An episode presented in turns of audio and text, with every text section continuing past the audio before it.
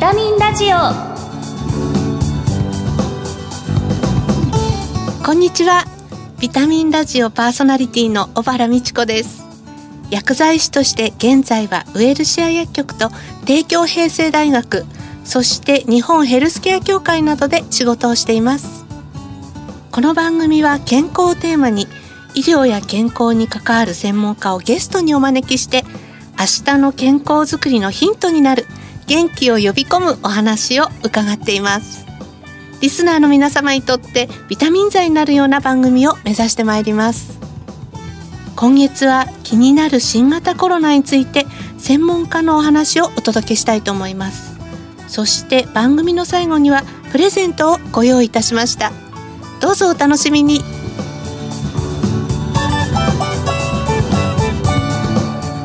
ビタミンラジオ。この番組は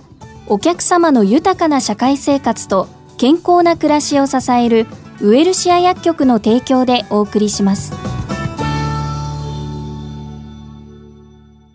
ビタミンラジオ。早速今月のゲストをご紹介いたします。藤立病院院長の上田明人さんです。よろしくお願いいたします。よろしくお願いいたします。今月の特集テーマは呼吸器内科医から見た新型コロナです。1回目の今日はコロナ患者の治療についてお話を伺います。なお、感染予防対策でスタジオではパネル越しにお話をしていきます。大阪市旭区にある藤立病院の院長、上田先生のご略歴と、そしてご専門をお伺いしたいと思います。はい、えー私は1995年に自治医科大学を卒業して医師免許を取得しました。その後は出身地の石川県で約10年程度僻地医療に携わり、その後大阪に拠点を移しました。2014年から現職の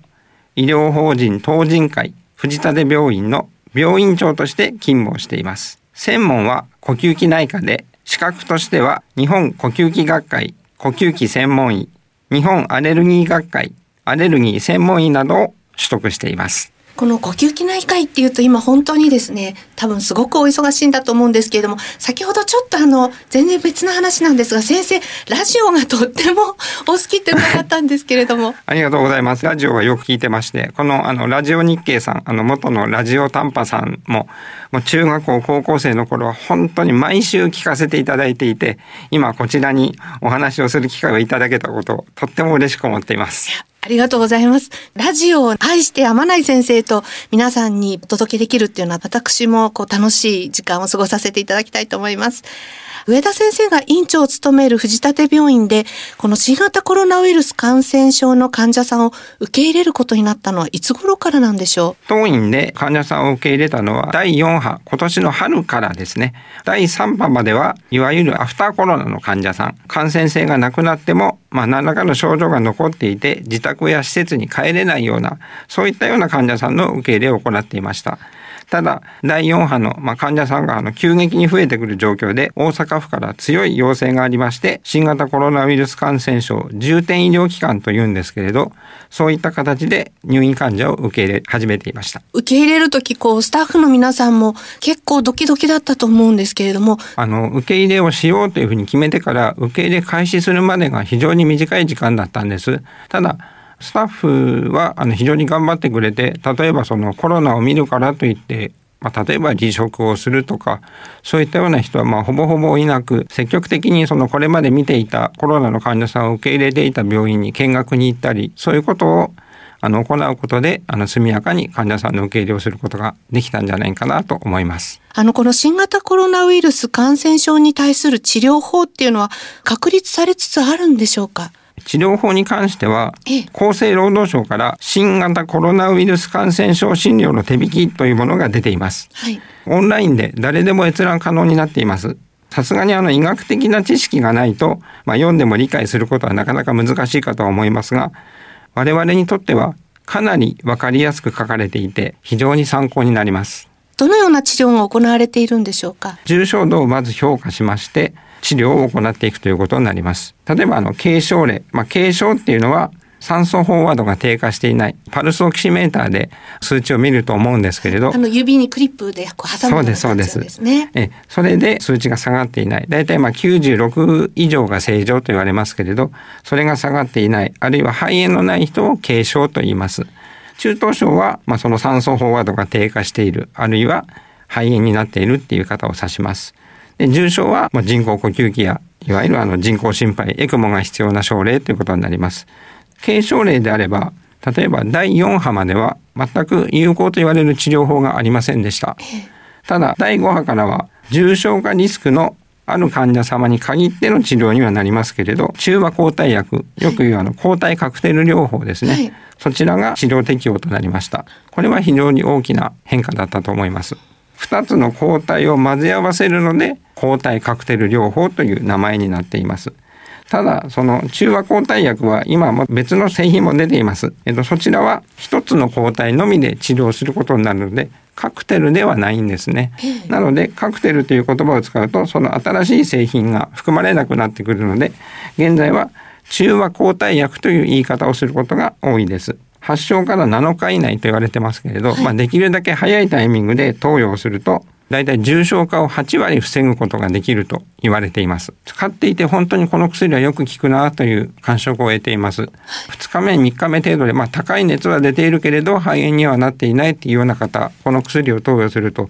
結構もう翌日には熱が下がって、はい。その後特にまあ悪化することなく退院するというケースが非常に多いと思います。この治療法とか治療薬の選択肢っていうのは今後どんな風に広がっていくんでしょう？今後期待される治療薬とすると、まあ、やはり飲み薬経口薬になると思います、飲み薬ということはまあ自宅で飲むことができるようになります。これはまあ非常に大きなメリットなんじゃないかなと思います。早ければ年内にもアメリカでは承認が下りるというふうに伺ってますので、はい。まあ比較的早いタイミングで日本でも使えるようになるのかなというふうには思っています。そうですよね。もしお家であのお薬で治療ができるようになると、もっとその医療機関もいろんな医療機関で治療が可能になる可能性がありますよね。そうですね。もうあの患者様にとってもメリットがありますし、我々医療者側にとってもかなり負担を減らすことができるんじゃないかなと思います。そうですね。実際新型コロナの患者さんを受け入れてきた病院側として、まあ、先生が今後啓発したいことっていうのはどんなことがありますか？はい、ワクチンの接種を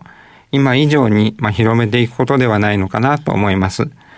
すでに日本は大体7割くらい2回接種終了していて、まあ、他の国に比べても優秀な成績だとは思うんですけれど、まだまだ若い方で打っていない方はいらっしゃいますので、打っていただきたいなと思います。そうですね。あの、あともう一つ先生にお伺いしたいのが、いろいろな検査があるので、何がどう違うのかっていうところを少し教えていただきたいんですけれども、例えば PCR 検査、それから抗原検査、抗体検査、こういったところの違いっていうのをちょっと教えていただけますか？えーまず PCR 検査ですけれど PCR っていうのはポリメラーゼチェインリアクションの略なんですね。ウイルスの遺伝子を増幅させて検出をするという技術になります。非常に少ないウイルス量でも感知することができるので病気を見逃すことが非常に少ないと言われてとても有用な検査ということになります、はい。PCR 検査一つ問題があってあの感知する能力がすごい高いのですでに感染性がなくなっている患者さんもうあの発症から10日以上あるいは15日以上経ってもう感染性はないというふうに判断されている方でもずっと PCR 陽性が続くケースが時々見られます。現在はあの発症から、まあ、軽症中等症であれば10日間で一応感染性はないから隔離解除してもいいと言われてますので、はいそんな長いこと入院させるっていうことはないんですけれど日数がちゃんと経てば陽性でも感染性はないっていうことはご理解いただいたらいいのかなと思います。はい。次は抗原検査になります。はい。細かいことを言うと定量検査と定性検査っていうのは2つあるんですけれどよく言われているあの抗原検査キットとか簡易キットっていう名前がよく言われてると思うんですけど、こちらはあの定性検査になります。要するにあのプラスかマイナスかそれだけを判断するキットっていうことになります。PCR 検査が早くても2時間あの結果出るまでかかるのがもう15分程度で結果が出るので非常に簡便で有用、まあ、大げさな機械もいらないので非常に使いやすいキットになっています。症状がある患者さんだいたい発症2日目から9日目くらいまでの患者さんに関しては PCR 検査と同等の検出力があると言われていますので症状のある方については PCR 検査ができなくても抗原検査を行うことで陽性かどうかの判断ができると言われています。ただその症状のない人のスクリーニングに抗原検査を用いることはあまりお勧めするやり方ではないということはちょっと強調させていただきたいなと思います。はい。あと抗体検査です。これ抗原と抗体名前が似ていてごっちゃになりやすいんですけれど全く違いまして抗体っていうのは何かっていうとウイルスが体の中に入った時にそのウイルスを体の中から外に除去しようとする体の中で作られるタンパク質これを抗体と言います。ですので感染したかどうかを診断判断するために用いる検査ではありません。過去にウイルスが体に入ったことがあるか感染していたかどうかっていうことを判断するということになります。血液を取って過去にコロナウイルスに感染していたかどうかを見る今感染しているかどうかを測るものではないというふうにご理解いただければなと思います。いろいろな検査のこう仕分けというのをお伺いしたんですけれども、やっぱりこの冬もですね、マスクと手洗いとうがい、これはしっかりとやっていただくということになりますか？はい、そう思います。皆さんにはよろしくお願いしたいです。はい、ありがとうございます。ゲストは藤立病院院長の上田明人さんでした。貴重なお話をありがとうございました。ありがとうございました。あ、風邪薬切らしてた。ドラッグストア空いてるかな？深夜もオープン。ウエルシアあれ？薬残っちゃったなお薬の相談も。ウエルシア答える、支える、ウエルシア薬局。公共料金各種料金のお支払いも受けたまわっております。ビタミンラジオ今日は呼吸器内科がご専門で、現在大阪にある藤立病院院長の上田先生にコロナ患者の治療についてお話を伺いました。冒頭お話の中でも伺いましたけれども、ラジオが大変お好きとのことで、今日の収録をとっても楽しみにしていただいていたのが印象的でした。ここで番組からプレゼントのお知らせです。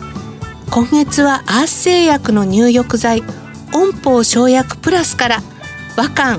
柚子の香りと森の香りの2箱セットを抽選で10名様にプレゼントいたします。温宝生薬プラスは生薬入りの炭酸入浴剤です。3種の温泉成分と生薬入り顆粒を配合。温浴効果を高め冷え性やだるい疲れを感じる体を芯から温めます。ご希望の方は番組のサイトからご応募ください。締め切りは11月17日です。お聞きのビタミンラジオ再放送は土曜夕方5時40分から。放送後はラジコのタイムフリーやポッドキャストでもお聞きいただけます。次回の放送は11月9日です。新型コロナウイルス感染症の後遺症をテーマにお話を伺ってまいります。まだコロナも収束がちょっとわかりません。皆さん引き続き油断なく毎日を過ごしてください。番組パーソナリティの小原美智子でした。来週のこの時間にまたお会いしましょう。ビタミンラジオ。この番組はお客様の豊かな社会生活と健康な暮らしを支えるウエルシア薬局の提供でお送りしました。